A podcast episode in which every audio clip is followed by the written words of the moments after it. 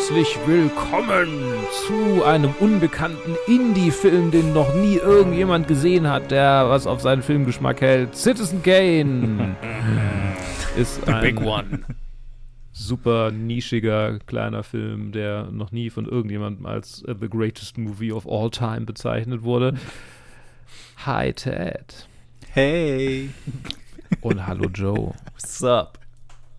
und äh, äh, willkommen zu unserem zu unserem äh, keine Ahnung, zu unserem Review von Orson Welles Film Citizen Kane. Ähm, Wow. Also ein Film geschrieben Wow. von Orson Welles, Her äh, Herman J. Mankiewicz Mank. Äh, und John Houseman. Mank!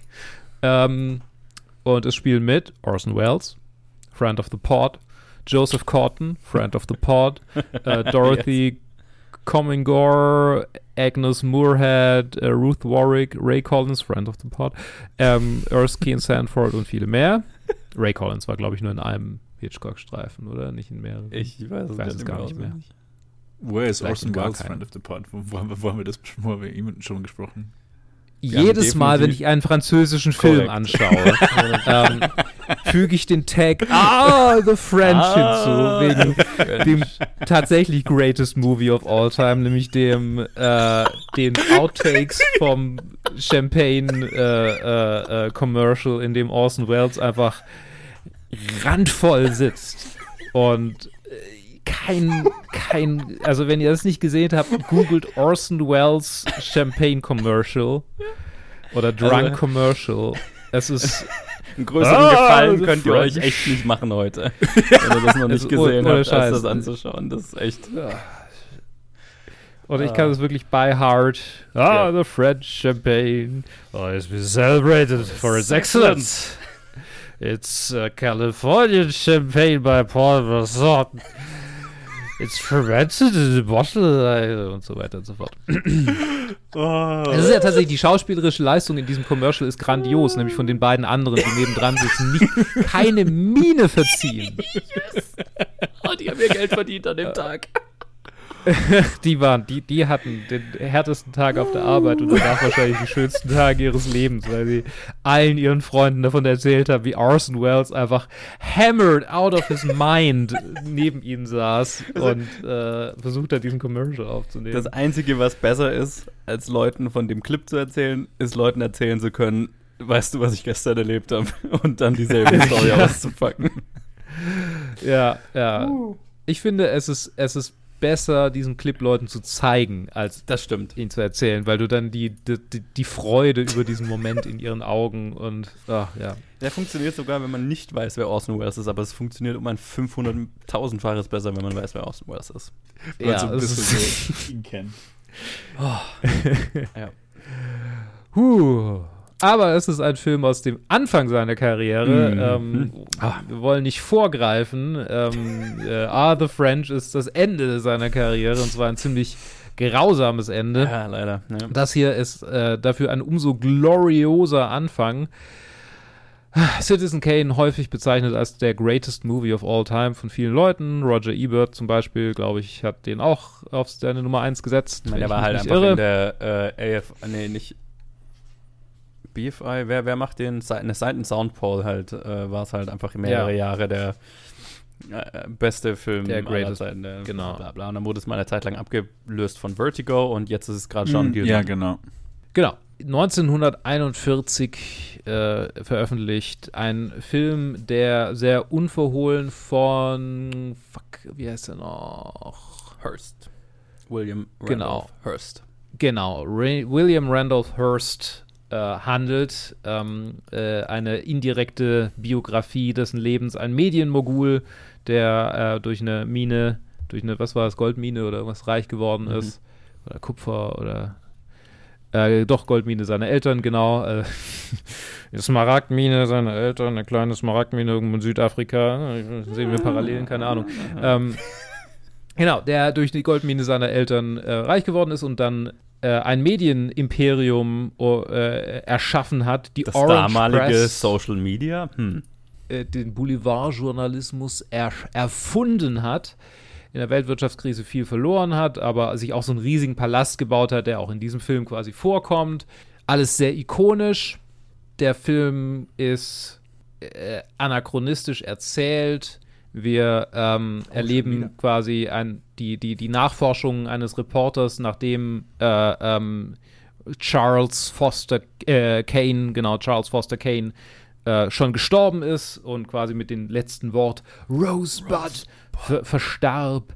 Ist ein Reporter auf, auf der Suche äh, nach der Antwort, was dieses Rosebud eigentlich bedeutet und redet dann mit verschiedenen Zeitgenossen und wir ähm, springen äh, einfach Station zu Station durch das Leben von Charles Foster Kane und schließlich ähm, gelangen wir am Ende an, als äh, sein Haushalt liquidiert wird und die ganzen ähm, Sachen verbrannt werden, die irgendwie nicht mehr weggeauctioned werden konnten, weil er einfach in einem Palast voller weirdem Stuff lebt und sehen dabei, was Rosebud war, nämlich der Schlitten aus seiner Kindheit, der im Feuer vergeht. Dramatisch. Größter äh, Spoil vielleicht mit der erste Moment im Kino, in dem das Wort Spoiler relevant wurde, wobei ich mir nicht sicher bin, ob es das schon gab, so in dem das Wort so in dem, in dem Kontext, nicht, aber wenn dir jemand damals verraten hat, was Rosebud bedeutet, war es bestimmt genauso schlimm, wie wenn dir jemand von der ich wollte jetzt gerade sagen Game of Thrones Episode von morgen erzählt, aber das ist ja irgendwie auch nicht mehr so. Nee. hm, Ja. hm. Ich weiß nicht, was es gerade für Äquivalente gibt. Genau, das ist Citizen Kane. Ich beginne mit dem Ted. Hattest du Citizen Kane schon mal gesehen? Und wie fandest du ihn? Nein. Ich hatte Ah. den Film noch nie Uh. gesehen. Den The Greatest Wow. Movie of All Time. Wow. Tatsächlich, Wow. tatsächlich, Wow. tatsächlich, tatsächlich hatte ich And mir so ein kleines privates eigenes Projekt vorgenommen, nachdem wir mit Hitchcock fertig waren. Und ich dachte mir so, oh, wieso mache ich ihn nicht einfach so ganz privat für mich, directed by Orson Welles und ich gehe einfach so Mhm. auch mal chronologisch seine Biografie Uh. durch, äh, seine Filmografie durch. Und Mhm, ja, mhm. ähm, bin nie dazu gekommen, also nicht mal zu starten Okay. mit seinem Weißt ersten. weißt du, das siehst du gleich, Ahnung, ich der, warum ich den Podcast mache. Genau deswegen, weil wenn du dich, wenn du gezwungen bist, weil ein Aufnahmetag Dann ansteht, dann an. machst du es auch. Ja, genau. Und genau, Mhm. ich hatte es mir vorgenommen, kam nie dazu. Deswegen habe ich mir auch immer aufgehoben. weil Ich dachte, ah, ich will eigentlich schon Mhm. vi- viel von seinen Sachen sehen, weil ich habe bisher zwei Filme von Orson Welles gesehen. Einmal The Trial, ein Film, den ich absolut geliebt habe, den, den ich, den ich absolut, absolut feier. Und einmal von vor fünf Jahren oder so, äh, dieser eine von jemand anders äh, irgendwie wiedergefundene oder fertig gemachte oder halt 40 Jahre später Fertiggestellte, ja. fer- fertiggestellte Film, wo irgendwie John Huston quasi so eine Version von ihm spielt, also eine Version von Orson Welles spielt und irgendwie auch, also wa- wa- was auch eine ganz, ganz schräge, ähm, äh, ganz, ganz schräges Erlebnis war, auch mit der Doku, Ja. die dann halt auch über das Machen von, von diesem Film war. Und deswegen, ja, habe ich gar nicht mal so ein großes Bild von, was, was hat Orson Welles eigentlich gemacht. Ich weiß nur, oh, Citizen Kane, das war so äh, Best Greatest Movie of All Time und äh, die Sache, was ich wusste, also die eine Sache, die ich wusste, ist, zwei Sachen, die ich wusste. Das eine, die wir schon erwähnt haben, dass es über Hearst ist und äh, die zweite Sache ist, dass er einfach auf einer technischen Seite so ein Film ist, der einfach alles ausgepackt hat. Äh, Das Mhm. einfach überall einfach ko komplett irgendwie kreativ und inno- in- in- innovativ war. Und tatsächlich, obwohl ich mich darauf eingestellt hatte, war ich trotzdem geschockt, dass das ein Film von 1941 ist, von jemandem, der zum Yes. ersten Mal einen Film gemacht hat. Ich hab mir so, das kann doch nicht wahr sein. Das ist holy shit.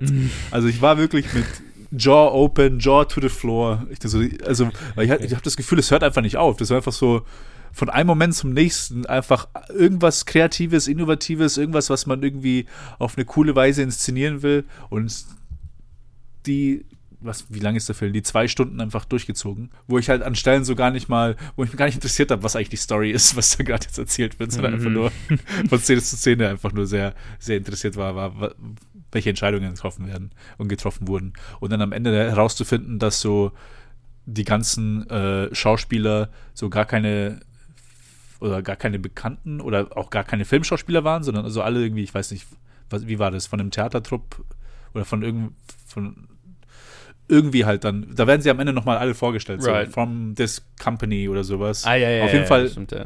aber genau. Ähm, Also ich meine, Joseph Ja. Cotton war wahrscheinlich. Ne, vielleicht, ja. Ja, ja, ja. Äh, aber ja, ich war mega beeindruckt. Also ich war geflasht. Und ich hätte ich hätte nicht gedacht, ich habe mir so, okay, das wird halt vielleicht so einer von diesen Filmen so, der kann einfach nur overhyped des Todes sein. Und dann werde ich einfach nur so Mhm. immer ein bisschen underwhelmed sein. Und äh, war hier überhaupt nicht der Fall. Ich, ich fand diesen Film wirklich klasse. Ich war sehr beeindruckt und ich bin so gespannt, äh, von euch beiden zu hören, die ich gehe mal davon, und vor allem von, von Joe zu hören, weil ich glaube, der weiß einiges mehr Ja. und er hat ihn wahrscheinlich auch Oh fuck. öfter mal angeschaut. Und ich Die Erwartungen gespannt, sind viel zu hoch. Ich werde es Kein, nicht kein, kein, kein Stress. Ja, mal gucken, ich bin einfach, weil ja, Kein äh, ich liebe die Gespräche hier sowieso immer. Deswegen, ich bin, ich bin gespannt. Ich hatte auf jeden Fall eine sehr gute Zeit mit dem Film. Und ja, Orson Welles, äh, Friend of the Pod, Shoutout. Geil, Joe, ich- ich- dann ja. machen wir doch mit dir weiter. Ich, ja. ich hätte mir, ich hätte mir noch mal so die Podcasts und so, die ich vor Jahren mal gehört habe, wo ich mich das erste Mal mit Citizen Kane beschäftigt, hätte ich mir noch mal anhören sollen, Mann. Dann hätte ich den Erwartungen Ja. vielleicht gerecht werden können. Ich habe jetzt das Gefühl, äh, Das vielleicht so wenn wir über Dinge so, reden, äh, dann, äh, dann vielleicht fallen mir aus dem Unterbewusstsein plötzlich wieder Dinge ein. Aber ähm, ja, ich habe den so, ich habe den auch nicht so wahnsinnig viel gesehen, zwei, drei Mal oder so. Also ähm, ich schätze mal drittes oder viertes Mal wird es jetzt gewesen sein. Ähm, Mhm. Ich habe den auch lang nicht gesehen, aus genau dem Grund, dass ich ja generell immer super skeptisch bin, wenn was super gehypt ist, vor allem unter Filmbros. ja. Und wenn irgendwas als der beste Film aller Zeiten bezeichnet wird, dann ist es bei mir gleich ein so, fuck off, so gut kann es nicht sein. Ja. So, das ist die automatische Reaktion. Ja. Ist nicht mal was, was ich äh, bewusst mache, das ist halt einfach mein innerer Punk, äh, was weiß ich. So, einfach äh, äh, fuck you. Aber also, manchmal ist der als bester Film bezeichnete Film halt auch jetzt, ich meine, Bestes ist jetzt, also, ne, haben wir schon drüber, oft drüber geredet, so ein Nummer 1, bla bla bla, halte ich eh nichts davon. Und alles, alles ist sowieso subjektiv, aber manchmal ist ein Film, der halt als fucking großartig bezeichnet wird, halt auch fucking großartig. So, Mhm. ähm, das war hier definitiv der Fall, wo ich den das erste Mal gesehen habe, war ich auch ziemlich, ziemlich äh, äh, beeindruckt davon. Und eigentlich mit jedem Mal anschauen bestätigt sich das nur und fallen mir neue Dinge auf. Und äh, weiß ich mehr zu schätzen, wie technisch unglaublich beeindruckend dieser Film gemacht ist, aber halt auch, und es ist halt, das finde ich, gehört bei diesem Film auch immer zur Narrative dazu. Es ist halt nicht nur ein technisches Meisterwerk, es ist halt auch eine interessante, immer noch relevante, spannende Geschichte, emotional tiefgründig, eine, die mich emotional auch einfach packt jedes Mal. Es ist eine gute Mhm. Geschichte, es ist eine, die inzwischen auch ein paar Mal wiederholt wurde. Es ist jetzt nicht wie Ikiru, Ja. dass es einfach 500 Millionen Mal wiederholt wurde, aber man kennt diese, diese Stories. Ähm, aber es ist eine unglaublich starke Version davon. Und äh, immer wieder in diesem Film, auch jetzt beim Anschauen wieder, habe ich mich ertappt, dass ich einfach emotional super gepackt war äh, von, von, von dem, was da passiert ist, obwohl ich es kannte, obwohl ich alles darüber gehört habe, was, was es zu hören gibt, gefühlt äh, davor schon, also vor Jahren halt, wo ich das erste Mal den angeguckt habe. Ähm, und ja, also es ist halt einfach, es it's fucking great und es ist ein Wunder, dass ein Erstlingsfilmemacher den gemacht hat. Das ist halt auch einfach durchgeknallt und das macht Orson Welles zu, einem, zu einer ziemlich interessanten Figur, weil er halt einfach super kurz in jungen Jahren einfach extrem hell geschienen, eine Shown Bright, wie, was ist das deutsche Äquivalent dafür? Halt ja, einfach super, äh, halt eine, eine, eine, eine, extreme. Genie, also Genie ist vielleicht das falsche Wort, aber ja. Ja, so. ich, ich, hasse, ich hasse es, Leute als Genie zu bezeichnen, deswegen Ja. das nicht tun, aber der hat halt einfach eine, eine jungen, in, in seinen super jungen Jahren eine Phase, wo er halt einfach alles, was er angefasst hat, war halt einfach Gold. Und das war Mhm. aber auch sehr schnell wieder vorbei. Und dann hat er immer noch super interessante Sachen gemacht, aber halt einfach so dieses Holy fuck, wer ist dieser Typ? Das, das ist das Mhm. Interessante an ihm. Das war eine kurze Phase in, in seinen jungen Jahren hier. Und das ist so der Peak davon, würde ich sagen. Äh, weil er kommt ja, also als er diesen Film gemacht hat, kam er aus einer Theater, aus der Theaterwelt, wo er quasi wahnsinnig viel erreicht hatte, Radio, äh, Radiospiel und so weiter. Na, man kennt die Geschichte mit War of the Worlds, wo was er damals äh, gemacht hatte, wo Leute gedacht haben, oh, Aliens greifen wirklich an und so. Ähm, das war alles davor. Und damit kommt er zum Film, ne, als das Theater- und Radio-Wunderkind und macht halt das. Also, wenn, Mhm. wenn man sich selber Minderwertigkeitskomplexe beschaffen will, dann Wobei, dann, dann guckt man an, was Orson Welles in jungen Jahren gemacht hat und wie es mit ihm weiterging. Also, ohne das jetzt, das ist nicht böse gemeint, aber es ist halt einfach, nobody's perfect. Und deswegen sollte man Leute, vor allem Künstler, nicht als Genie bezeichnen und auf so ein Podest heben. Sagen wir so. Ja. Top. Citizen Kane ist ein fucking großartiger Film. Luke, wie, wie ging es dir? Du hast den, schätze ich mal, auch gesehen, ne? Schon. Ich hatte den auch schon mal gesehen, ja. Ich hatte ihn einmal gesehen vorher, das ist schon eine Weile her. Ähm, ich hatte mich so an die grundlegende Storyline und das Ende natürlich erinnert. Ähm, ich hatte tatsächlich so dieses äh, episodenhafte, die, die, die, also quasi so die Struktur des Filmes war mir irgendwie gar nicht mehr so klar. Mhm. Also ich hatte mehr so die, die Eckpunkte noch in Erinnerung. Und umso schöner fand ich die Struktur des Filmes, weil wir hatten jetzt letzte Episode schon so ein bisschen über dieses Episodenhafte und ein Charakter aus Sicht der anderen, aus seinem Leben quasi, ähm, hatten wir in der letzten Episode. Und jetzt haben wir den Film, der das perfekt macht in meiner, in meiner äh, Ansicht. Und äh, es ist einfach, es macht ihn so kurzweilig, weil wir einfach durch sein Leben so ein bisschen fast forwarden und irgendwie keine vergeudete Sekunde gibt. Wir haben irgendwie strukturell auch äh, ne, diese Wegbegleiter, die, die ihn durch sein Leben begleiten, die quasi so auch ein bisschen den Verfall seiner Ideale oder de, seiner, seiner, seiner, auch seiner ja, Persönlichkeit ist vielleicht das falsche Wort, aber so seines, Ja, ja. seines ne, jugendlichen Enthusiasmus Idealismus, hin zu einem äh, verbitterten Alt Idealismus, genau, ein verbitterter alter Mann, der dann am Ende dabei rauskommt. Ähm, das ist einfach eine perfekte, tragische Geschichte Yes. Über einen Icarus-ähnlichen Charakter. Und ich meine, ne, nicht umsonst ist auch so die, der, das Poster mit dem IMDb da quasi bewirbt, äh, sieht auch einfach aus wie so ein Icarus-Ding. Ja, ja. Ah, ich, ich weiß gar nicht, bei welcher Episode von diesen episodenhaften Momenten ich anfangen soll, welche, welche ich am liebsten mag. Äh, aber ich sag sowas, so viel schon mal, ich mag den Film sehr. Ich finde es ähm, interessant, was du gerade gesagt hast. Da möchte ich gerne als erstes drauf eingehen, äh, wo du gesagt hast, es ist super kurzweilig, weil das ist tatsächlich was, was, was so ein Pet Peeve von mir ist, wenn Leute immer sagen, ähm, wenn, wenn Leute, die Citizen Kane nicht gesehen haben, äh, irgendwie so, keine Ahnung, Turn Your Brain off Filme verteidigen wollen, also ist, ja immer so dieses Argument, Ja. nicht alles muss Citizen Kane sein, so. Mhm, Und Citizen Kane ist halt einfach kein Kunstfilm. also das ist halt einfach, Ja.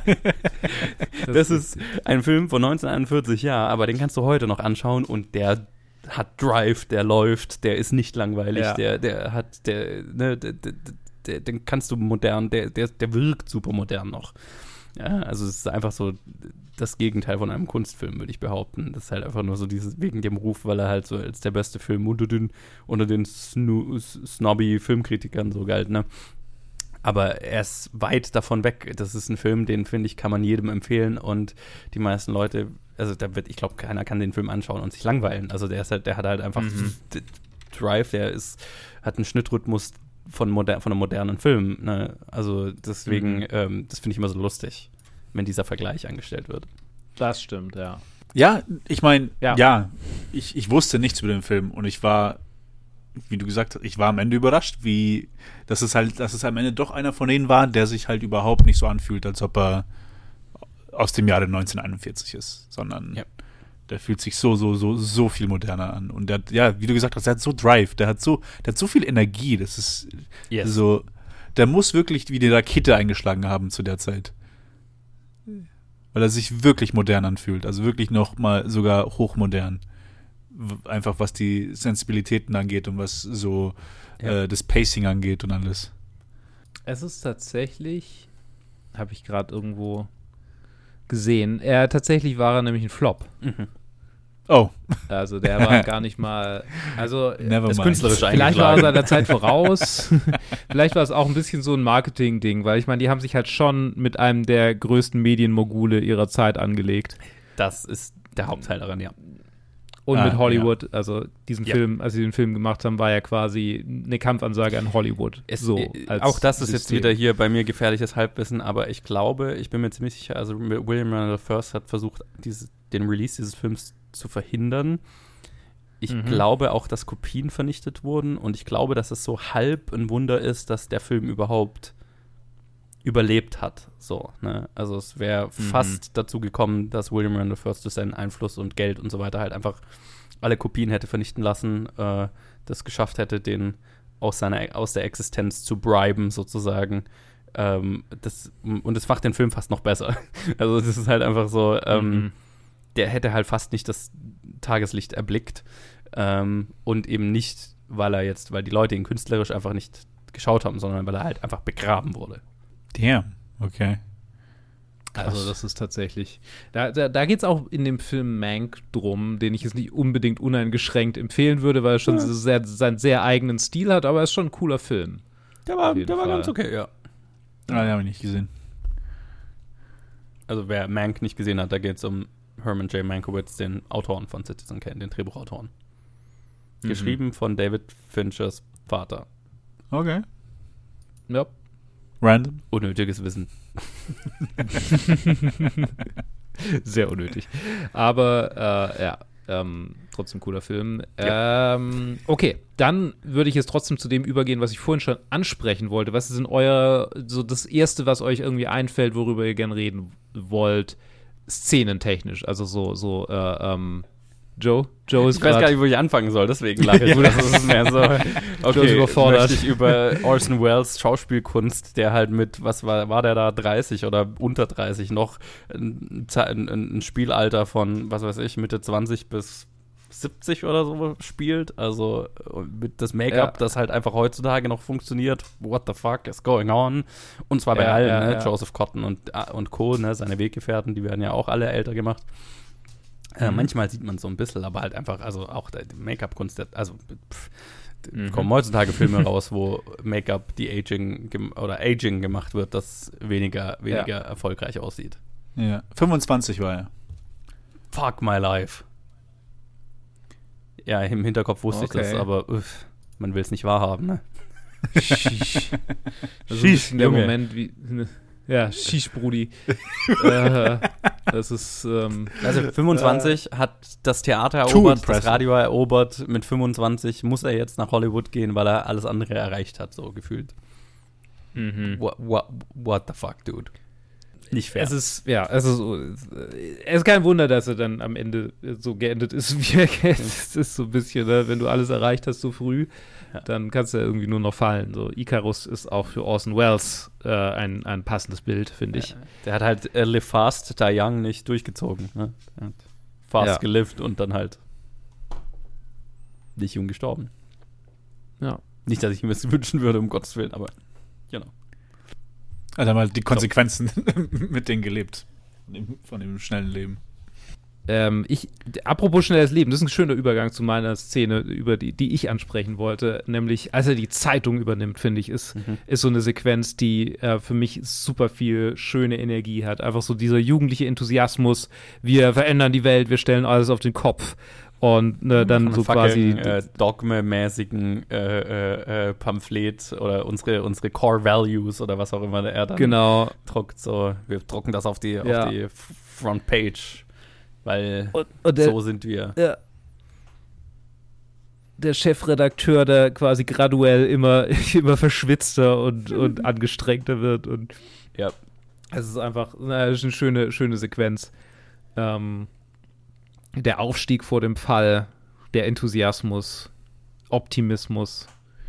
Äh, also einfach ah, eine starke Sequenz. Und das ist auch die Sequenz, in der ich Joseph Cotton mit am stärksten fand, weil er so ähm, ja, ich fand ihn stärker, später sogar noch stärker. Aber, aber so, da, wo ich einfach appreciaten konnte, dass Joseph Cotton in diesem Film ist. Mhm.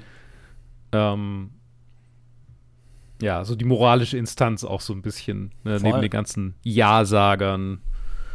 Ähm, Er ist, er ist fast mein zweit, der zweitinteressanteste Charakter des Films, finde ich. Also den Mhm. Arc, den er durchmacht, vor allem später, ne, wo er dann dieses Ja. Review für seine Frau schreibt und so. Und sich dabei mehr oder weniger zu Tode säuft. So. ja. Das, äh, das ist alles, das ist, star das ist starker Shit. Also die, die, die Spannung zwischen ihm und, und Kane ist so halb, was den Film ausmacht, finde ich.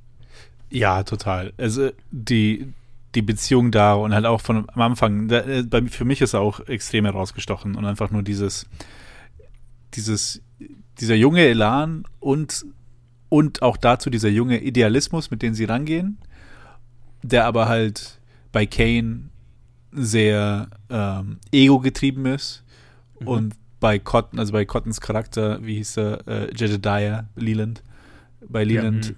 Also so, er so eigentlich wirklich so ein True Believer ist, weil ihm auch, weil auch, weil auch gesagt wird, dass er halt aus armen Zuständen kommt und er so, ja, wir machen, wir setzen uns wirklich für die, für den Durchschnittsmann jetzt ein.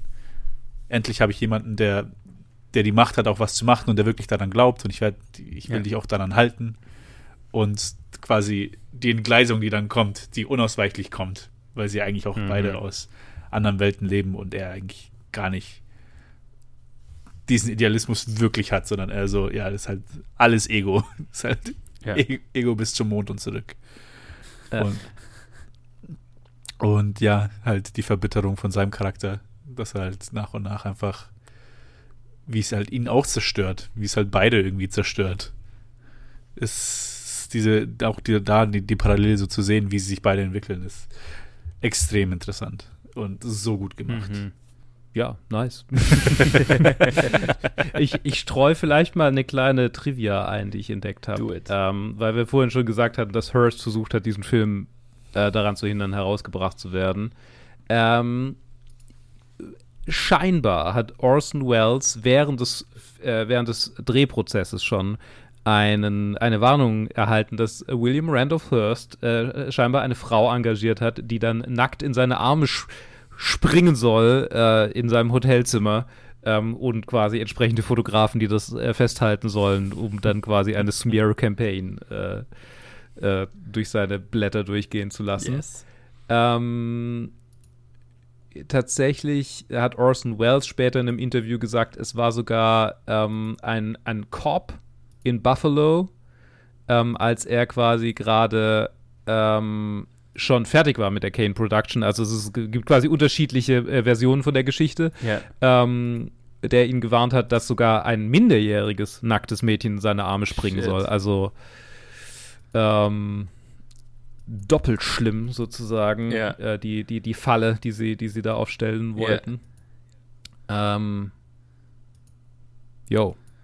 Und er wurde natürlich auch äh, bezichtigt, Kommunist zu sein von William Randolph Yes. Hearst, was dann dazu geführt hat, dass er von Hollywood geblacklistet wurde, weil keine Yes. Kommunisten ähm, äh, mit irgendwie Parteibuch sowieso nicht äh, äh, für Hollywood arbeiten durften. Und das hat dann mit dazu geführt hat, dass auch die ganzen äh, Zeitgenossen von Orson Welles ebenfalls auf der Blacklist gelandet sind, die mit zu ihm gehalten haben.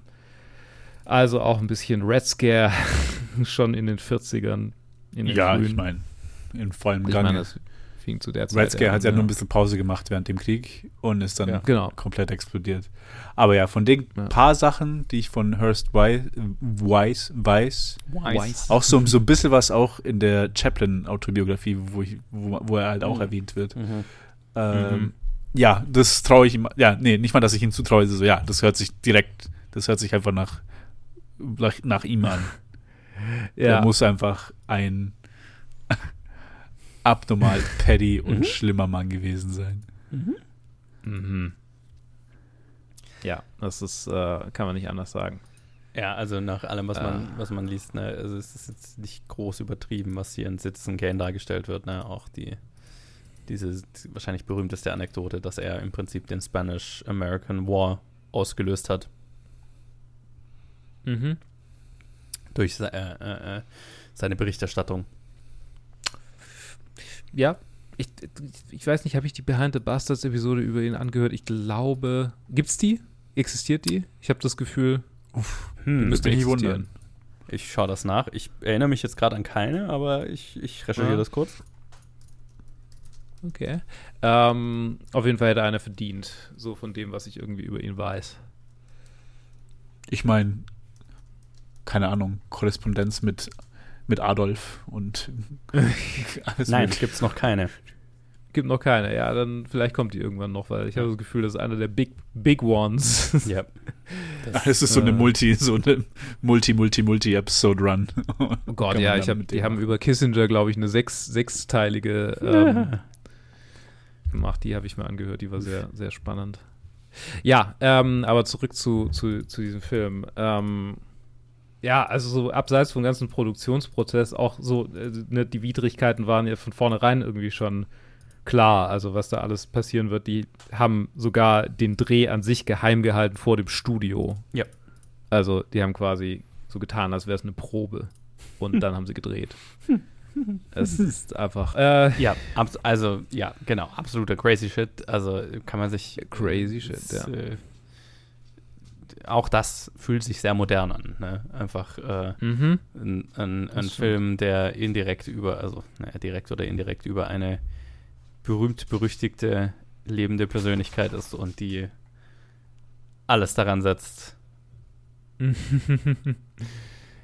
entsprechend das äh, zu verhindern oder klein zu reden, whatever. Also ja. Auch das könnte fast moderner nicht sein. Ne? So, ein, so ein Battle of Media, Media Battle im Prinzip. Ne? Also Ja. wer die, wer, kon wer kontrolliert die Narrative, wer auch in dieser Hinsicht einfach spannend. Und noch dazu, Ja. weil es halt im Film selber auch drum geht. Es ist halt so, Mhm. so ja, eben. das Ja. Film dazu. und echtes Leben verschwimmen bei diesem Film einfach so sehr, das ist äh, weird. Mhm.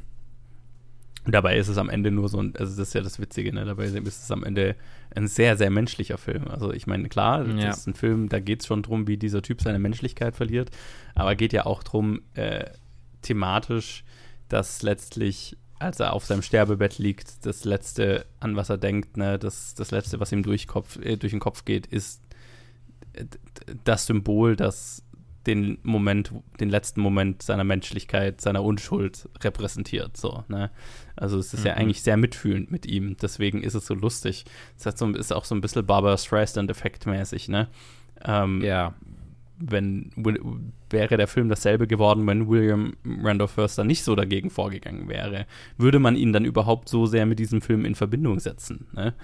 Äh, Mhm. Oder hat er es einfach schlimmer gemacht dadurch, dass er eine Patty Bitch ist und das einfach nicht lassen konnte? Ja, ja, ja, ja. Das ist ein bisschen, bisschen die Richtung, in die ich tendiere, aber ähm, wir wissen es nicht, ne? Ja, weil halt bei aller Kritik schwer- und bei schwer aller, allem und so weiter ist es halt ein sehr, sehr menschlicher Film über einen komplizierten Typ. Mhm. Also, na, es ist ja ist nicht einfach, dass der Film jetzt eine sehr einfache Schwarz-Weiß-Zeichnung von diesem Typ macht. Mhm. Ja, überhaupt nicht. Nee. Es ist, es ist ein sehr menschliches und auch dieses sehr menschliche von aus der idealisierten Jugend in, in, in Yes. die ganzen Challenges. Eine Ehe, die zweite Ehe, die fucking The Great Depression und Ja. alles Mögliche, was halt sonst noch passiert ist. Das nimmt halt Leute mit und die verändern sich und die werden alt und dann out of touch, wenn man Ja. der reichste Mann aller Zeiten ist und sich einen Yep. Sich Xanadu baut. Oh Gott, die, die ganze Sequenz ganz am Anfang, wo äh, das einfach so ein Werbefilm war. Ich dachte so, what, what, Yes. what the fuck is happening? Es ist auch so Ja. geil, weil es so lang geht, ne? Das geht was Ja, ja, über. Äh, 12, Ja. 13 Minuten lang oder so ist das dieses, dieses Newsreel einfach.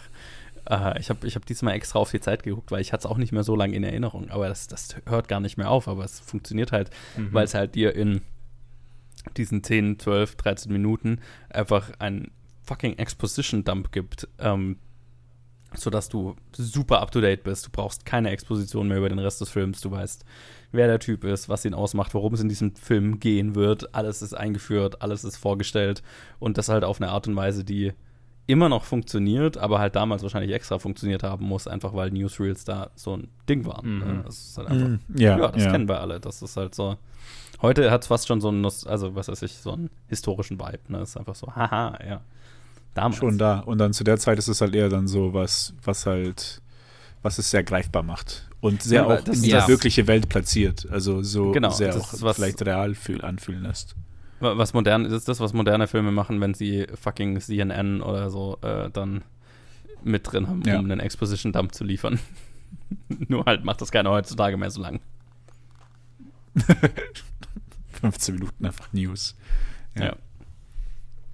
Das war auch so, das war auch eine lustige Line für mich, als sie, äh, als er die Zeitung übernimmt und die alle sagen, ja, wir arbeiten nur zwölf Stunden am Tag. Oder so, no, News happens 24 hours a day. Oh Gott. Und ich so, lol. Das ist richtig. Genau. Ah, Yes. das ist der Startup-Spirit. Bring it on. Er pennt im eigenen Oh Büro. Gott. Fuck yeah. Noch Äh. mehr, finden wir noch mehr Parallelen zu äh, dem aktuellen Twitter-Besitzer? Ich weiß ja nicht. Ja, bestimmt. Ach, Frauen. Der ist, der ist nicht. Der ist nicht interessant oder wechselnde cool genug. Frauen, durch die er sich identifiziert oder eine, eine Form der, ja, keine Ahnung. Ich meine, Ja. Diamantenmine. It's- it's a ne, reach. Also, Ah ja. die Diamantenmine, nee, es ist eine, es ist eine Smaragdmine tatsächlich gewesen. Elon Musks Familie. ah, okay. Ja, whatever. Emerald. Mine. Smaragdmine. Ja, ja. Eine kleine, eine kleine Smaragdmine. Sein Vater hat da nur so äh, irgendwelche Geschäftspartner gefunden. Du bist da nur mit 300.000 Dollar eingestiegen. Nichts Großes. Nichts Großes. Nichts Großes. A small, small loan of a million dollars. äh, ja. Okay. Äh. Äh, schön. Ich finde die Verbindung, das ist auch gerade die Line äh, mir in den Kopf gekommen, wo er gesagt hat, ja, ich kann eine Million dieses Jahr verlieren, nächstes Jahr verlieren. Und wenn ich so weitermache, habe ich 60 Jahre, bis ich mein Vermögen verloren habe. Und dann denke Ja. ich so, okay, Musk macht es in, in zwei Jahren. Ja, aber ich meine, es ist halt auch, wenn du, wenn du, wenn du das adjusted for inflation machst, dann kannst du es übertragen einfach. Ne? Mhm. Oh ja, Auch, ja, ja. Wenn du als, als Musk irgendwie 200 Milliarden verlier, äh, besitzt, dann kannst du auch eine Milliarde pro Jahr verlieren. Das ist auch kein Problem so, ne? Nur mal so die Dimensionen Ja. klar gemacht, ne? Mhm. Äh, Es ist irrsinnig. Es ist einfach irrsinnig, dass jemand so viel Geld haben kann. well, Ja. so. So. Er Zurück hat noch nicht Film. versucht, er hat noch keine politischen Ambitionen geäußert. Das, Das stimmt, kommt ja. Oh, die politischen Ambitionen. Ah, das kommt dann Auch alles. eine Ich gute meine, Vor kurzem war er erst an, an, an der Grenze, Genau. am Border. Er bereitet also es der, vor. der fängt jetzt schon Das langsam stimmt, an, ja. sich, sich als the next, als the next Ja, ja, ja. Republican President hier Das aufzubauen. ist eine Frage der Zeit. Äh, ist die, anyway. Ist die Eine Frage, Sache, ob er irgendwann, äh, ja, ja, mach du, mach du. Ah, mach nein, nein, nein. Ich wollte nur sagen, ist die 50, Frage, ob er irgendwann, ob er irgendwann ein Filmstudio kauft, nur um, um einer tal talentlosen, bei Kane ist es ja nicht mal 100% talentlosen, aber um einer talentlosen Freundin slash Frau äh, zu finanzieren, deren Ja, genau, das Passion Project zu ja. finanzieren gegen alle äh, Stimmen. Mhm. Ja, es wird in- interessant zu sehen in, Ja. in den 2020ern, wie die jetzt sich noch Genau. entwickeln. Ja. Ähm, eine Sache, die mir am Anfang sehr aufgefallen ist im Film, die ich sehr interessant fand und wo ich dann mir versucht hatte, ist das wirklich eine klare Entscheidung? Also es fühlt sich so wie eine sehr, sehr starke Entscheidung an für mich, weil ich äh, ist in, den, in der Zeit, das war ja zum größten Teil Hitch Hitchcock-Filme, die ich gesehen habe aus den 40ern. Mhm. Anyway, die Sache ist, äh, das Lighting und dass Mhm. er einfach Leute komplett in der Dunkelheit, also, also Leute, dass man sie halt gar nicht mehr gesehen hat, äh, Ja.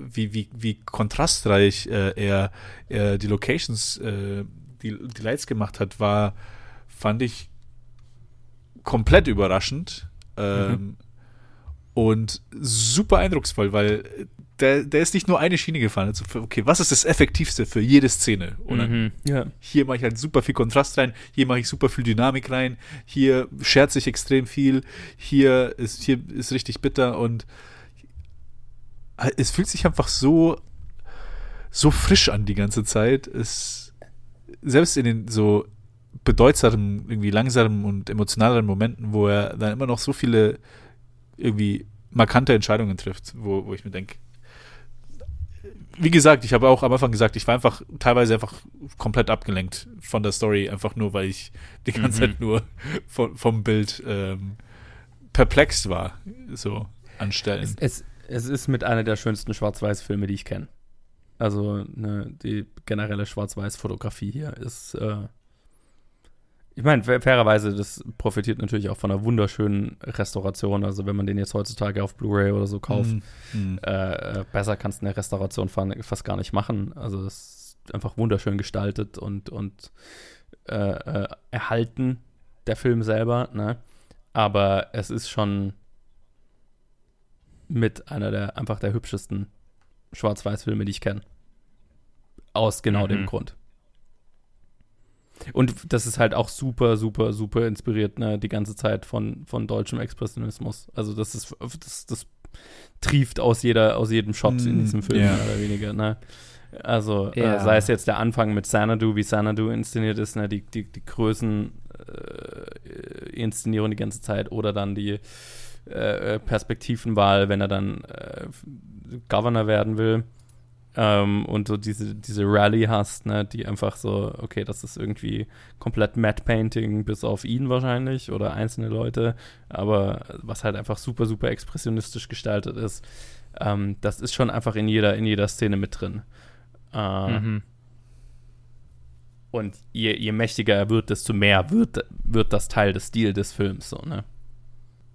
Also es ist mir, ich glaube, es ist mir sogar auch irgendwie bewusst aufgefallen, aber jetzt, wo du es gesagt hast, bringt es mich, bringt's mich nochmal so zurück. Ja. Und, und ich finde auch, also ne, diese, ich finde mit, mit auch eine wunderschöne Szene ist für mich auch einfach diese politische Rede, ne, vor diesem, Yes. vor diesem, vor diesem Auf, also ne, ist schon fast, naja, doch schon ein bisschen Riefenstahleske äh, Inszenierung ja, der, absolut. der, der Größe des Raumes und ne, der, der einfach der, des Brutalismus auch in dem Moment.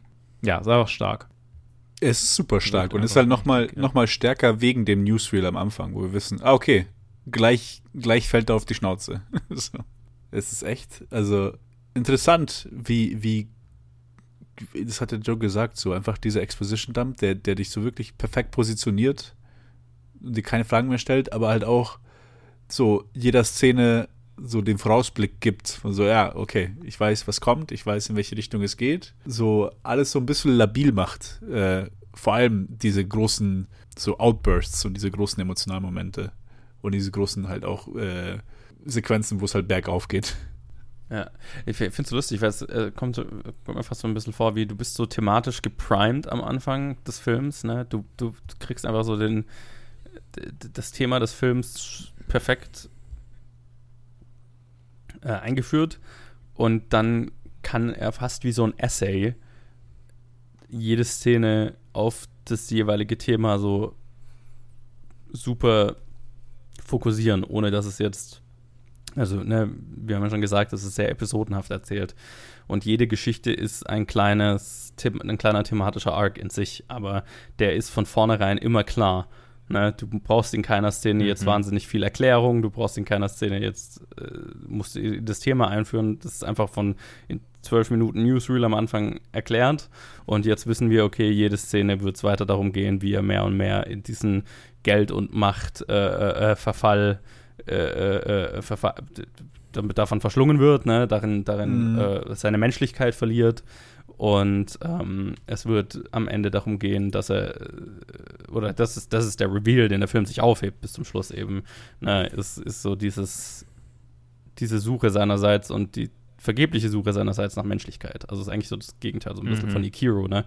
Wo, wo es darum geht, dass der Typ im Tod seine oder im, im, im, im, mit der Sicherheit seines eigenen Ablebens seine, den Sinn in seinem Leben, seine eigentliche Menschlichkeit wieder findet. Und hier geht es um einen Charakter, der seine Menschlichkeit verloren hat, die, äh, der an- sein ganzes Leben lang hinterhergetrauert hat, aber sie nie wieder gefunden hat. So. Ne? Und auf dem Sterbebett letztlich äh, sich daran zurückerinnert, wo er sie das letzte Mal sieht. Und das ist als Kind, als er verkauft wurde. Mhm. Hm. Das ist halt letztendlich das, was passiert auch, stimmt. Ne? Das ist eigentlich. Es wird in dem Film so dargestellt, als, also auch ihm gegenüber so verkauft, als das ist deine Chance und gleichzeitig, ja, wird er einfach weggegeben wie Anakin Skywalker. Ja, also ich, Ich es, mein, es wird ihm gegenüber äh, über so verkauft, aber ich meine, der Film macht das, glaube ich, Ja, ja, ziemlich klar. deutlich. Also das ist halt Ja, einfach natürlich. super klar. Ja, dass halt seine Ja. Mutter ihn rettet Ja. von seinem Ja. Vater. Genau. Was ich auch nicht erwartet habe, dass dann diese Line kommt und ich so die ganze Zeit perplex war, was passiert hier eigentlich gerade? Mhm. Ich check nicht, was, was ist das für eine Mutter? Und dann kommt diese Line und dann wird so, dann ist mir alles auf den Kopf gestellt für mich. Ich so, oh shit. Ja, Mhm. Das, war ist, auch für mich super effektiv. Aber ja, Ja. als Kind äh, versteht man sowas nicht und weiß man sowas nicht. Übrigens auch großartiger Kinderdarsteller, muss man sagen. Äh, ich weiß Hm. nicht. Ich Ja. habe fast das Gefühl, ist derselbe, der auch seinen Sohn spielt, aber wahrscheinlich nicht. Ne? Aber beide sind sehr gut. Ich habe sogar in der Szene, wo er, wo er hin und her guckt, habe ich gedacht, der, der ähnelt Orson Welles auch so ein bisschen in seiner Mimik. Voll, Also das war- meine ich auch damit. Also das ist halt einfach Ne, vom Casting ja, genau. und Schauspieltalent ist halt irre. War einfach gut, ja. Also einfach gut gemacht. Nee, äh, es ist ein, es ist ein super gecastet und gespielter und, und geschriebener Film. Eigentlich, was, was, was können wir an diesem Film kritisieren? So, vielleicht ist das so der, der Approach. Was So, gibt's an äh, diesem Film zu? werde werd ich, werd ich äh, was für mich sehr Ungewöhnliches sagen. Ich. Nichts. Nichts. Äh. Es, Ich es, tatsächlich auch Bei nicht. mir ist es ein 5 out of 5. Das ist wirklich, also Mhm. selten, selten Mhm. bei mir ja der Fall, dass ein Film, den, der, der entsprechenden Hype hat, der entsprechend äh, als Klassiker gilt und so weiter. Ich finde ja ganz gerne was, was für mich auch heutzutage dann nicht mehr funktioniert oder schaut es gerne differenziert an, so, ne? Mhm. Äh, Mhm. Wie wirkt es aus der Sicht der damaligen Leute? Wie wirkt es aus heutiger Sicht und so weiter? Und dieser Film slappt aus damaliger Sicht und aus heutiger Sicht. Und das ist, das machen so wenige. Das ist halt einfach geil. Ja, kann. Hm. Ich habe auch nicht wirklich, also mir kommt nichts, mir kommt kein Kritikpunkt. Ich fand alles so mega interessant und hat alles noch irgendwie, alles in, in, in, in, im Kontext von einem Erstlingswerk, was mich einfach so Mhm. fertig macht. Weil ich habe auch schon, wir haben ja über, wir haben ja auch vor kurzem erst über Reservoir Dogs geredet, wo ich gesagt habe, ja, ähm, Mhm. ich mag's, wenn ich die Ecken und Kanten und so sehe, äh, im, im, wenn jemand so das erste Mal was macht und, dann, und beim Tarantino merkst du es ja krass. Vergleich, Ja. vergleich seinen ersten Film mit allen seinen anderen Filmen. Du siehst Yes. den Wandel schon krass.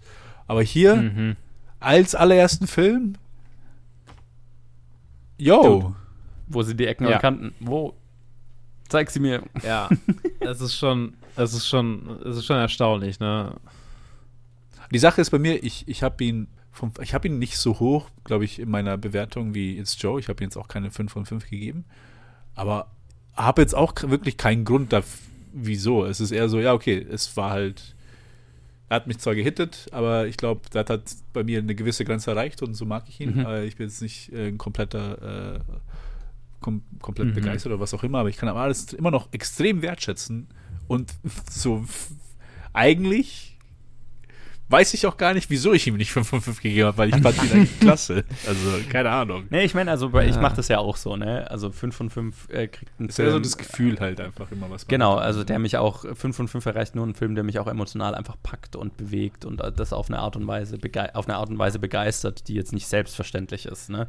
Und das tut diese hier einfach. Also ich habe hier bei dem Film, äh, wenn ich ihn anschaue, so äh, auch beim dritten, vierten Mal, wie jetzt äh, wahrscheinlich ähnliche Reaktionen wie du, Ted, beim ersten Mal jetzt, wo ich mir in Szenen denke, holy fuck, wie haben sie das gemacht? Oder Mhm. Alter, jetzt hast du dir für einen, einen was in allen anderen Filmen so ein bedeutungsloser Shot wäre, hast du dir jetzt hier was technisch wahnsinnig Aufwendiges überlegt. Also, ne, es ist technisch beeindruckend. Dann bin ich super gepackt von der Story einfach. Äh, ich liebe die Performance von Orson Welles. Ich bin so beeindruckt davon, wie ein 25, fucking 25-Jähriger, ein Typ in seiner Lebensspanne von Anfang, Mitte 20 bis äh, in den Tod, was weiß ich, ich Auch das, ja. äh, bei- in seinen 70ern oder 80ern und so weiter spielt, ne? Äh, tech, auch wieder technisches Make-up, aber generell seine Performance. Also du, das ist, es ist, ich habe selten so äh, überzeugendes Alter, Altern, äh, Alterschauspiel gesehen, wenn man es so nennen würde, ne? Also äh, wenn, Mhm. oft, wenn Leute, ältere Leute, ältere, äh, ein älteres Alter spielen, dann merkst du ihnen an, dass sie dass sie was darstellen, ne? Dann wird so ein bisschen theatralisch, dann wird so ein theatralisches Humpeln oder ein, oh, ich bewege mich langsamer, weil meine Knochen tun ja weh, aber du merkst, der tun die Knochen, Mhm. der Person tun die Knochen nicht wirklich weh. Und hier, ich finde Orson Welles Performance kaufe ich 100% ab, den Altersunterschied zu, jeglichem Zeitpunkt. Also das ist halt einfach, das, das ist, was nicht in meinen Kopf rein will.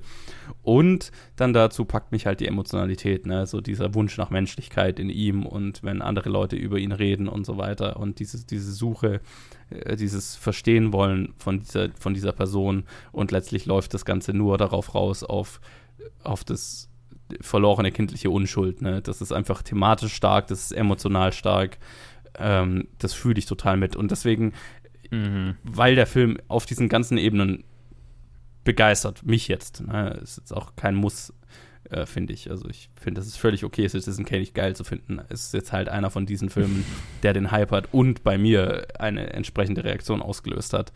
Ähm, Deswegen kriegt er bei mir einen 5 von 5 und ist halt relativ hoch auch in meiner IMDb Re-Ranked-Liste. Aber äh, ich verstehe es auch, wenn man ihn nicht mag. Das ist auch völlig okay. Hm. Mhm. Yes, ich lasse euch kurz darauf antworten, dann habe ich noch eine Frage, bevor wir ins Fazit kommen. Ich komme irgendwie in meinem Kopf immer wieder, jetzt gerade wieder zurück, die Effektivität, was ich nicht realisiert habe, bis es halt der Joe gesagt hat, bis auf diese Effektivität von diesem Newsreel. Weil ich denke mir so, auch im Nachhinein, der Film ist so vollgepackt in den zwei Stunden. Also so relentless mit wie viel auch Raum er so vielen Charakteren gibt. Also nicht nur Orson Yes. Welles und nicht nur Joseph Cotton, sondern auch den beiden seinen Frauen und halt auch vielen anderen Charakteren, die da drin sind. Wo ich mir denke, Ja. jo, wie, wie, wie haben die das eigentlich in zwei Stunden reingebracht, sodass halt auch irgendwie, ich immer noch das Gefühl hatte, dass alles irgendwie Raum zum Atmen hatte oh, und alles halt auch eindrucksvoll war, während es prägnant war, während es effektiv war. Und ja, äh, das ist einfach so ein Punkt, wo ich, wo ich einfach so beeindruckt bin und dass dieses Newsreel einfach so viel ausmacht. Das ist halt alles in Kontext schon gesetzt ist, alles, alles schon, äh, die nötigen Informationen alle schon da sind und äh, du einfach äh, durchpeitschen kannst. Und so fühlt er sich Mhm. auch an, weil die zwei Stunden vergehen äh, im Nu. Ja. Oder sind für mich vergangen im Nu.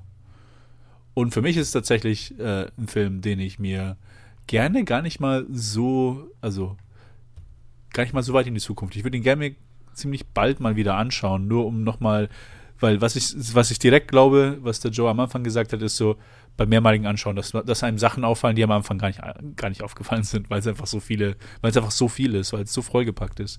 Und genau sowas, äh, auf sowas würde ich mich freuen. Ähm, Mhm. aber ja, weil halt für jede, für jeden fucking Shot sich Gedanken gemacht wurden, wie mach, wie mache ich da, wie mache ich den Shot zum wichtigsten Shot des Filmes? Und dann habe ich das Mhm. Gefühl. Ja. Und dann wird es halt die ganze Zeit gemacht. Aber er fühlt sich ja trotzdem nicht too much an. Also das ist auch die Balance, die er fährt, dass er nicht Mhm. irgendwie maximalistisch, wo man dann irgendwie exhausted ist nach zwei Stunden. Er schafft es immer noch, seine Up und Downs zu haben. Es ist halt alles sehr, ja, wie gesagt, sehr beeindruckend. Im Prinzip ist es mein Fazit. Ja. Yes. Ja. F- Frage in die Runde. Ja. Ja. Ist The Social Network Citizen Kane für unsere Generation? Ich habe das Social Network nicht gesehen. Ich auch nicht. Nicht. What the fuck? Das war einer, der ist, Ja. der ist genauso seit Ewigkeiten auf meiner Liste. Ich habe einfach nicht geschafft, den bisher anzuschauen. Okay, dann ist das jetzt die Challenge an euch. Okay. Alles klar. Ko- Kommt der noch in der Top 250 oder? Äh, der müsste aber sehr weit unten. Ich glaube, ich glaube in den späten Hundertern. Ich gucke gerade Nee, mal. ist nicht drin. Ist, Ist gar nicht drin. drin? Okay. Ja. Ja, okay, dann ich ist das eine Challenge. mal drin, aber ist schon lange her. Okay, ich, ich, ich breche jetzt mal die Regeln und challenge den uns. Okay? Okay, okay. Und, und dann möchte ich den Citizen Kane-Vergleich hören von euch beiden. Hm. Uh, das ist jetzt interessant. Fuck. Okay, okay. Ich kann es sehen. Ja, ich meine, ich, ich, weiß, ich weiß ja auch, worum es in dem Film geht, aber ich habe ihn halt eben noch nicht gesehen, deswegen Mhm. kann ich jetzt noch nichts sagen. Mhm. Aber allein, dass du die Frage bringst, weckt das Interesse noch mehr, den Film auch anzuschauen. Mhm. Okay. Dann haben wir das jetzt auf unseren Challenges. ich werde es eintragen. Ich, ich, wollte, ich wollte schon immer mal, also nicht schon immer mal, aber ich wollte schon mal gucken. So. Es war irgendwie einfach nur, ich weiß nicht, es war nicht die richtige, der richtige Moment, äh, ihn zu gucken bisher. Aber ich bin gespannt. Okay, aber ähm, ist das unser ist das unser Punkt, an dem wir zur Liste übergehen, oder gibt es etwas, was ihr noch zu diesem Film sagen wollt? Das haben wir lange über ihn geschwärmt und sind auch letztendlich drauf gekommen, dass es nicht so wirklich was zu kritisieren gibt. Aber heißt das, dass er deswegen sehr weit oben auf der Liste ist, Joe? Ja, heißt es. Okay. Also Bei mir auch. Kommt, Aber kommt, ja, äh, kommt ja relativ selten vor, dass da, da, ja, in, inzwischen, dass wir einen Film besprechen, wo ich sage, ja, okay, der ist einfach. Meistens sage ich, ja, der ist schon ganz okay da, wo er ist, oder ich würde ihn eher weiter runtersetzen. Ja. Hier ist es einfach einer, der viel zu weit unten ist, meiner Meinung nach. Ich würde ihn, also mhm. bester Film aller Zeiten, wie gesagt, ist ein Konzept, in das ich nicht glaube. Also, äh, und ich finde es auch falsch, einen Platz 1 zu machen. Ich kann sehen, wenn Leute das tun. Bei mir ist er jetzt auf Platz 11, habe ich ihn mal, hinter Grave of the Mm. Fireflies und For Sunset Boulevard. Okay, nice. Ted, wo ist er bei dir? Interessant. Bei, mir ist er nicht ganz so weit oben, aber den habe ich auch ziemlich weit hochgesteckt. Und ich habe ihn im Prinzip so weit hochgesteckt, bis ich an die Filme kam, die mich halt alle nochmal emotional mehr gepackt haben, wo es halt einfach nur noch Mhm. persönliche Präferenz ist. Und es ist halt, das fängt halt schon relativ weit unten an. Also die Top 20, 30, 40 ist schon vollgespuckt, vollgespuckt mit, Ja. mit phänomenalen Filmen. Äh, bei mir ist er auf Platz 36 gelandet, hinter äh, Orange of Arabia und über Witness for the Prosecution. Ich werde Lawrence of Arabia auch nur noch Orange aussprechen. Also das ist Orange. Orange. Äh, bei mir ist er ein bisschen so in der Mitte tatsächlich von euch beiden. Er ist unter Lion King gelandet, weil das ist einfach. Das habe ich nicht übers Herz gebracht, für mich persönlich. Da, da geht es dann ums Gefühl. Und direkt darunter geht es nicht mehr ums Gefühl. Da ist nämlich The Matrix. Äh, entsprechend ist er auf Platz 21 über Oh. The Matrix und unter Lion King. Alright. Ja, ich weiß, The Matrix ist bei mir auf Platz 22. I know, I know. I know. Na, ich bin Das deine verwundert, dass Lion King so weit oben ist. Äh, dass es weit oben ist bei mir, das stimmt, ja. Es, äh, es, tatsächlich durch Directed by Wachowskis bin ich, bin ich viel wärmer mit Matrix geworden. Das hat mir viel geholfen. Dabei Nice. diesen, diesen Film, Immerhin. diesen Film mehr zu appreciaten. Ja. ja, das war unser, unsere Folge zu Citizen Kane. Äh, best Movie of all time. You heard it here first. Keiner von uns hat ihn auf Platz play 1 this gesetzt. game. Matrix ist übrigens bei mir auf Platz 4, sehe ich gerade. Ja, Und bei mir auf Platz 8. Ja, das habe ich, das sowas habe ich erwartet, ehrlich gesagt auch. Ähm, wir werden bald auch ein bisschen über äh, darüber sprechen, was auf unseren Listen so unterwegs ist und vielleicht auch Oha. noch über mehr. Die Oha. Folge 100 rückt nämlich näher. Wir Oh, haben jetzt oh, schon oh. Nummer 97. Huiuiuiui, jetzt wird's eng. Ähm, wir haben aktuell, äh, vielleicht ein kurzer Zwischenstand, ist Citizen Kane, während wir das aufnehmen, auf Platz 99. Es sind nämlich noch zwei Filme reingerutscht, die noch nicht Teil unserer Regeln sind. Falls ihr das das erste Mal hört, Filme, die noch nicht auf dem Streaming-Markt verfügbar sind, beziehungsweise Minimum ein Jahr im äh, Kino gewesen sein müssen, vielleicht sogar zwei, einfach so nach Gefühl, ähm, die quasi noch durch Hype äh, ähm, sehr wahrscheinlich oben sind, äh, sind nicht Teil unserer Serie, bis das dann vorbei ist und dann holen wir sie nach. Das trifft aktuell zu auf Spider-Man Across the Spider-Verse. Der ist momentan auf Platz 20 und ich habe ein bisschen Angst, dass der äh, nicht äh, arg viel weiter sinken wird. Das heißt, da Das ist ja ähm, schon haben eine wir einen, Weile der da. vielleicht Also, noch der ist schon eine Weile da, ne? Der hat sich ordentlich aufgemischt. Und dann haben wir noch irgendwo Oppenheimer, aber ich finde ist, glaube ich, mal bei nicht, wo 40, der- 50 rum, glaube ich. 40, 50 da, ja, ja, ja. Ähm, ja, auf Platz 46 momentan. Genau. Aber nächstes Mal reden wir über meinen persönlichen Mitlieblingsfilm. oh, What, Nämlich- what, what, what, what, what? Ja. Äh, reden wir nächste Woche, äh, nächste, übernächste, in vier Wochen reden wir dann über M. Eine Stadt sucht einen Mörder. aber natürlich. Oh, ja. Und da freu vergess ich immer, dass du den in deinen, in deinen Letterboxd Top Das- 5 hast. Der ist in meinen Top 4 und da wird er für immer bleiben. Ähm, gemeinsam mit äh, What's Up Doc, der, ähm, das, äh, dass der nicht in der Top 250 ist, ist ein Verbrechen gegen die Menschlichkeit, aber ähm, apropos Barbara Streisand, die spielt Ja, nämlich damit. ja, äh, ähm, genau, M, eine Stadt sucht einen Mörder von Fritz Lang. Äh, ich freue mich sehr drauf. Fuck yeah, ich äh, auch. bin gespannt, was ihr dazu sagt. Äh, wenn, wenn, wenn ihr euch damals bei Directed By gefragt habt, woher kommt eigentlich äh, Lukes, Lukes Liebe zu Peter Lorre, das ist, Yes. dieser Film ist verantwortlich dafür. Yes. Ähm, I'm hyped. Wir hören uns. Bis dahin. Äh, bleibt doch äh, so genial wie Orson Welles. Einfach, aber wahr. Äh, ja. Macht's gut. Ciao. Ciao, ciao.